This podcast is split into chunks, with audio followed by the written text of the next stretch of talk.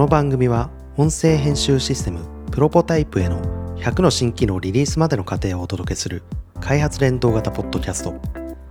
リスナーとともに企画開発を進め新しい技術今までにないビジネス価値を提供する番組です。今回うん。プロポはい。の新年会で初めて全員集まるってことも今回やったんですよ。で、まあ、プロポは2018年末から、うん。あのまあ、エンジニアとデザイナーで始めて、でその後に、えーお客さんが一社ついて番組制作で、えーサウンドデザイナーさん、うん。で初期は2人ぐらいいたんですけどもその後にまあ1人増えたり今度ライティングがあったりライターさんが増えたり開発がちょっと増えたのでエンジニアさんもう1人とか途中でアルバイトのディレクターが入ったりとか、なんかそんなこんなで気づいて2019年1月からはセールスのうん。あの女性が1人、うん。あの大手 IT 企業の、うん。えーセールスやってた方なんですけど副業でセールスをもう会社に申請してくれて、うん。まあ、それも WeWork の中で 連絡をくれてあったんですけど初めて11人ぐらいで集まったんですよ。なんかもう集まって何を話すって別にまああのワンオンスリーとかできるほど、うん。あの経営陣いないですし 僕一人しかいないですしもう浅井さんの話聞いてるとすごく会社ってそういう文化づくりうん。のなんか一つのきっかけを与えてくれると思うとすごくもっともっと僕もこの先やれることうん。チャレンジしていくことをワクワク広がるなと思って今回やったのって結局ご飯食べに行くってことと、はい。あとはあの編集のメンバーがうん。普段長崎とうん。名古屋とあと筑波なんですよ。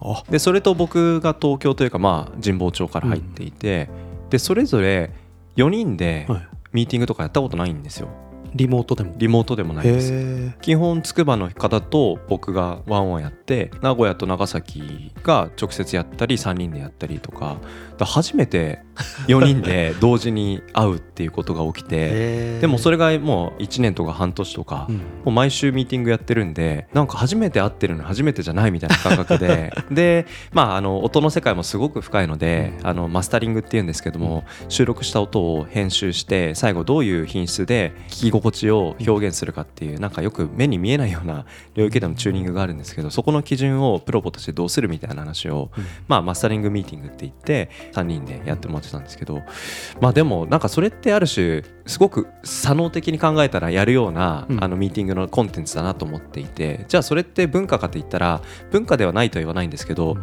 ワンオンワンはよく当たり前に聞く。でもワンオンスリー。あなんかそれは面白いやり方だなとか、うん。なんかプロジェクト教育って聞くとじゃあプロポにおいて今後プロジェクト教育って何かなっていうと、うん。番組作り。うん。で番組も何でしょう。僕らがそのこういうものを作りたいっていうものだけでなくどういう会社とどういう出会いの中でどういう話があこれ価値あるよね面白いよね伝えていきたいよねって思うことがきっかけとなって番組ができていくかって思うとやっぱそこに作りたくなったきっかけ思いがあってうん。なんかそういうところに共感しながらその制作をするとか、うんなんか番組を広げていくとか、うん。そこに営業をかけてスポンサー会社さんをつけるとかなんかそういうことの共感なくしてただ機械的に作業的に編集するとか売ってくるとかってすごく寂しいなと思うとなんかこの番組って始めるきっかけどこにどういうのがあってうん。最近どういう話のトピックでエピソードで盛り上がったよとかいう話の中であそれ知らなかったけどちょっと聞いてみたいねとかっていうコミュニケーションが生まれてくようなプロジェクト共有だったらなんか僕の会社でもそのうちできそうだなとか。うん。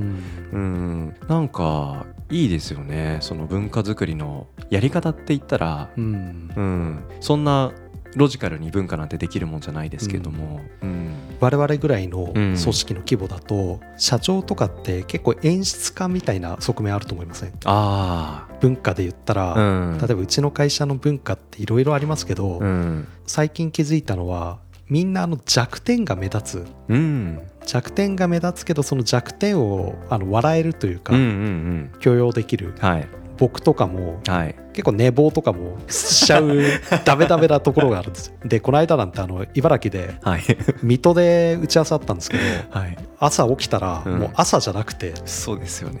12時でやって終わったかもしれないみたいな感じでそっから何やったかというと水戸までとりあえずタクシーで行って、はい、はい、みんなにはなんかあの経費とかね、うん。無駄にしちゃったりするのは良くないよって言ってるのに、うんうんめちゃくちゃ無駄じゃないですか。3万ぐらいかけて行ったりとか、うんうんうん。他の連中もなんかあの話が長いとか、うんうん。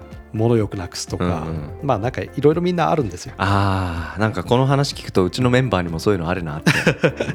でなんかそれを率先して笑いにするみたいなところうん。を結構僕とかもやったり、うんうん。ワンオンスリーってさっき話ありましたけど、ワンオンスリーで1人目入ってくる時に役員3人がもうずっと机ガチャガチャガチャガチャやってるんですよ。机ガチャガチャ。机を動かして、うんで設置がこうでもないとか、うん。もっとこう並べようみたいなのをずっとやってるんですけど、で入ってきたやつはあっけに取られるじゃないですか、うん。何やってんですかっつって。いやだってなんか机2つ並べてやったら圧迫面接みたいだからどういううん。うん配置だったら圧迫っぽくならないかっていうのを考えたらあの麻雀卓みたいに 正方形にして1人ずつ座ったらいいんじゃないかってやったんだけど、うん。うん。長机だからめちゃくちゃ距離離れちゃったからどうしようかと思ってとか、うん。そういう感じをずっとやってるんですよ。うんうんうん。でもなんか我々もあの大人だから分かるじゃないですか、うん。あのなんかちょっと圧迫っぽくないから大丈夫だよみたいなのを言うん。って普通にやるとか、うん。なんならもうちょっと前に準備しとくとか。あでもなんかそのドタバタ感の演出みたいのもん。楽しいなと思っていて、でみんなそれを笑って受け入れるみたいな、そういう感じのうん。人たちが集まって文化が形成できてるみたいな、うん。なんか一個一個のそういう演出が割と好きなんですよね。うん。演出家ですっていう役割うん。経営する立場とそういうなんかつながりを持って考えたことがなかったんですけど確かに聞いてみると、うん、文化を作ることって、まあ、一瞬一瞬の時間をどうその社員と共にうんうん。過ごすか、うんまあ、これは演出以外の何者でもないですよね。そうなんかしかもそれ結構いろいろ気づかせてくれるきっかけとかも人と話してると、うん。例えばあの僕取引先の会社の人に言われて気づいたんですけど、会社のメンバーのことはあの社員ってあまり言わないらしいんですよ。メンバーっていうあー。それさメンバーって言いますよねって言われて、はいはいはい。ああ確かにと思って、うん。で言われてからなんかちょっと意識するようになっちゃったんですけど でもなんかその会社感とかあまり出したくないからメンバーって言ってんのかなとか。なるほど。なんかその辺考えていくと自分の一個一個の行動とか、うん。そういうのがやっぱりあの理想の組織を作りたいんだなっていうようなのが分かって面白いですね。なるほど。そう考えると僕もプロポのメンバーってうん。呼んでますけど、まあ当たり前ですよね。社員僕一人しかいない。でもなんかそれがあの外からやっぱり見られた時にうん。どういうその印象を与えるかって何でしょうね。呼び名一つでうん、変わるものがあるかもしれないですね。あると思いますね。うん。面白いな。なんかうちの会社ってこういう文化があるんですよって、事業のサービス内容とはまた別で、うん。うん、別にその文化って呼ぶものってどの会社でもできるけどやらないようなことでうん。それが当たり前でそれをなんか夢中になってやってるうんって言えることがあるってなんかすごいその会社らしさを表現するコンテンツとしてうん。なんか重要なものですよね。そうあのー今日話したい内容に、うん。なんか趣味で働くみたいな話をはい、事前にうん。シェアしてましたけど、はい。それも実は文化で、うん。あのーこの会社で働きたいなっていうのをうん。プロポとかもうまさにそうだと思うんですけど、はい。プロポで働きたいっていう人って、うん。まああのサウンドの何か仕事をしたいか、うんなんか粗崎さんとか、はい。そのプロポのメンバーの様子を見て楽しそうだかはいら一緒に働きたいのどっちかじゃないですか。はい。で僕はどちらかっていうと後者のうんなんか楽しそうだからはい。一緒に働いてみたいっていう人を結構大事にしていて、うんで面白い人が2人いて、うちであのキュイとかはいキャラクター系やってたりするんですけど、うん。その流れで YouTube の動画とかもほチュートリアル動画的なのとうか、まあ簡単なクイックっていうものを使ってアプリを作ってみようとかやってるんですけど、うんはい。それ中心で動いてるのは会社のメンバーじゃなくて、はい。外部の人なんですよ。で外部の人でかつあの報酬とか発生してないんですよね。あら。どういうふうにやってるかっていうとなんかあの、うん。ドットとなんか関わってんの楽しいし、うん。関わってたいから自分の本業で結構あの大手にいるので、はい。有給とか使って、はい。あの休みの日に趣味で ドットで働くと。ええまあ働くっつってももちろんあのノルマがあるとか、うん。締め切りがキツキツだとかそういうのはないですけどなくてはい。言ってしまえばあの会社なのにコミュニティになってる感覚、でそういう人もなんかいたりするんですよ。でそういう人が来たがるのってやっぱりあの文化だと思うので。あありますね。ううん。で中の人に見せる文化っていうのと、うん。人に見せる文化っていうのもあまり変えたくはないですからあでも僕が一番文化を浸透させたいのは内部、あ、うん、で外に対してはそれがあの漏れて出ちゃったやつってうんいうぐらいで考えていて、うん。漫画とかうちの会社やってるやつもそうですけど、はい、あれベースは内部に向けて書いてるようなもんで,、はいはいはいはい。でそれを外部の人も見れるようにしてるから、うん。うん。なんとなくそのうちの会社の文化とか感覚も分かってもらった上で、はいちょっとした誤解を持ってやってくるので、うん。ちょっとした誤解だったら、ああうんでもそこはそうじゃなくてこんなんすよっていうだけなんで、はいはいはいこの2人で撮ってて、うん。共感ばっかりし合ってしまうと あんまりその気持ちよく聞いてもらえる方も 少なくなっちゃうんじゃないかなって心配ももちろんあるんですけど外の人から見えるこの組織と中の人から見えるこの組織の印象っていうのがあんまり変わらないものでありたいっうんていう風なお話がまさに僕らのこの11人集まった、うん。11人だったかな。ちょっと人数が多すぎて。普段あのもうパッと直感でカウントできる人数を超えてたっていうのが あるんですけどもその中に2人？うん。3人？あのプロポのメンバーじゃない人が来てるんですよ新年会に。まあ、そのうちの1人が石井51歳なんですけど でもそれ以外にも2人来てくださっていて、で、まあ、2人とも WeWork で出会った方なんですけど、まあなんかあの僕らのそのサービスも僕らのメンバーもそしてまああの僕らと会話してる時間とか、まあ、WeWork の中で会って喋ってっていうのはあるんですけども。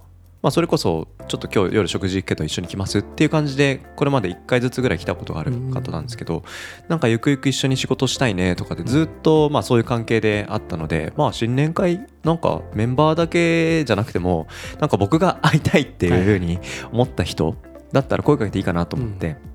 まあ、初めての人もいるけど、うん。あの多分空気合うだろうなと思って、うん。呼んだのがまあ石井51歳の一人だったんですけど まあ全然僕から見たら違和感全くなく自然と、でまあ帰って連絡くれていいメンバーで、うん。あのーやってるねっていうのですごく楽しんでもらったような、うん。そんな印象でリアクションもらいましたけどなんか外向けと内向けって別に分けたくないですし、うん。内向けでやってることが外ににじみ出て、うん。それうちもちょっとやりたいなじゃあ僕らの場合だったらうん。ポッドキャストだし浅井さんたちの場合だったらなんかそこでできるプロトタイプ、プロダクトがその会社にも伝播していく、うん。なんかこういう循環ってもちろんお金稼ぎをすることで継続的にその活動ができるようになる。これは大事なことですけど、うん。なんかそれよりももっと大事な前提となるその組織の源泉。これが一体何なのかっていうことは濃くうん。色濃くあのそれこそ醸造していかないといけない。うん。なんかそんな話を今聞いて強く強く思いましたね。あれですね。会社の文化が今どうなってるかっていう話は定期的にうん。お互いアップデートしながら、したいですね。なんかね3ヶ月とか4ヶ月に一遍ずつ今の文化の話みたいなのはしたいありますよありますね。うん、あと一個だけよくポッドキャストをうん。社内ラジオとして使いたいんですけども、クローズド配信とかできないんですか？とかって聞かれるんですよ。技術的に、まあ、ベーシック認証をかければ、アップルのポッドキャストとかもうん。パスワード入れないと聞けないみたいなそういう仕組みはできるのでなんかそういうのは全然できるんですけど、うん僕は社内向けのラジオも社外に公開すべきだっていうスタンスなんですよ。でなんでそう思うのかなってよく分かんなかった正直。直感的にそう思っていて、で最近あの入ってきてくれたあの女性のセールスの子からも社内ラジオでポッドキャストをやりたいっていううんその相談を受けたんだけど「ソッシーさんどう思います?」って言われて、ちょうど考えてた時期だったんですよ。でも僕の中では社内専用のうん。ポッドキャストは作らないっていううん基準を持つことに決めたんですよ。で社内向けのラジオはうん。作ってもいいだけどそれを社内にしか公開しないっていうものは作らないってことなんですね。ああなるほどなるほど。うん。公開制限しないってことですね。なので浅井さんが浅井さんの会社の中で作っている漫画をうん。社内のメンバーしか見えないうんっていう状態で作るではなくそれも社外に対して公開している、なんかこういったやり方と近い形でポッドキャストやるのは僕は大いにありだと思うんですけど、社長が社内向けに発信していることうん。これを外の人には聞かせられないっていうのではなく、聞いてもらっていいねって思われることが社内にいる人たちに向けて発信されてる。これはなんかこの会社の社長さんすごくいいこと言ってるね。この会社で働いてる人ってすごく恵まれてるね。うんでその中にいる人たちはあうちの社長が外の人からこういうふうに言われてる内容を僕ら向けに話をしてくれてるんだ。あうん。なんかすごいいい環境で働けてるねっていうような、うん。なんかそういうふうに思うことって社内だけに発信しているうん。インフラ環境だったら感じられない文脈だろうなと思うんですよ。ううん。なんかそこって同じ発信でも発信の範囲を内側と外側で分けるってことそうじゃないのかによって、うん。大いになんか文化のうん。濃くなり方がうん。大いに違ってくるんだろうなっていうふうに、うんさっきの漫画の話から聞いて、はい、そうですね、なんか一言でまとめない方がいいと思うんですようん。文化って、はい。ほら大体そういう話をしたら、はい。あ何でもオープンな方がいいですよねとか、うんうんうん。でも何でもオープンっていう風に一言でまとめるとそうじゃないじゃないですか、まあまあまあまあそうですね、うん。だから前の配信でもどっかで言ったかもしれないですけど、うん。名前を付けられるのが怖いっていう感覚はずっと僕は持っていて、はい、でなんだろう文化とかうん。社内向けの情報を常に発信し続けたいっていうのはうん。なんか綺麗な一言でまとめたくないうん常に今うちこんな感じだよ。うん。でこの感覚わかるっていうような感じで出し続けたいんですよね。ああ感覚。感覚そうですね。もう得るものは感覚的なものでいいと思っていて、うんでその感覚の捉え方があったら、うん。まあ入ってもらいたいなと思うし、うんその出してるものを見て捉え方なんて人それぞれなんで、はい、まあ、僕らが出しているものを見て、うん。えー、と真面目な会社だね危ない会社だねとかなんかいろいろあると思うんですよ。はいはいはい。でその中のじゃあ仮に危ない会社だねっていう捉え方をする人がうん。僕らとマッチするよねっていうような感じはあると思うんですけど、うん。あのなんだろううちはなんとかなんですっていう風な感じで言い切っちゃうと、うんもうその言葉に引っ張られちゃうというか、うん。でなんか誤解偏見みたいのが生まれちゃうし、うん。だったらなんか言葉にしないもう原材料そのまんま出して、うん。それをなんか勝手に料理されるのはいいんですけど、はい。変な色付けみたいのは嫌だなっていう感じはありますね。うん。まあ、そういう意味ではなんか継続的に社内のことを外に出していき続けたいなっていうのはうん。いつも思ってますね。うん、なんかそのスナップショットの,、あの出すことも大事ですけどその間にどういう変化があったのかっていうある種行間的なこと、はいはい、なんかここに組織感がすごくにじみ出てる印象ありますよね。いや今ちょっとうちの漫画とかを見ていて、うん、それだよなと思って。例えば事例紹介とかを漫画で出すときに、はいはい。まあ、それって一言で言えるわけじゃないですか、うん。こういうものをこういうクライアントと一緒に作って出したよとかって、はい。今の創作さんの話で言うと4コマ目が事実ファクター的なもので、はい、1コマ目から3コマ目が行間的な感じ、ほまあ、たまに行間だけで終わる回とかありますけど、うんでもなんかその間でこんな感じで話してるとうか、ん。その方が重要でうん。でそれ含めて楽しんでもらいたいなってのがあなるほりますね。ど、うん、なんかその4つ目のファクト大事ですけど、じゃあそのファクトだけでいいかって言ったら、うん。多分伝えたいものもなんか違った受け止め方をされちゃう可能性もありそうですね。だから結構漫画相当細かいところとかで言うと、うん。この間あの新年に全員揃ったっていう時にうんうんうん。一人はい。新年から初っ端から風邪ひいて あのビデオ参加のやついたんですよ。あら。だからビデオ参加であの iPad にうん。そいつが映っているものをうん。俺が持ってるみたいなコマがあったんですけど、うん。その漫画、まあ、漫画家の子にいろいろ指示出してで上がってきたものを見たら、はい。ギャグですよ。もちろん何の悪意もないんですけど、うん。もしょあのお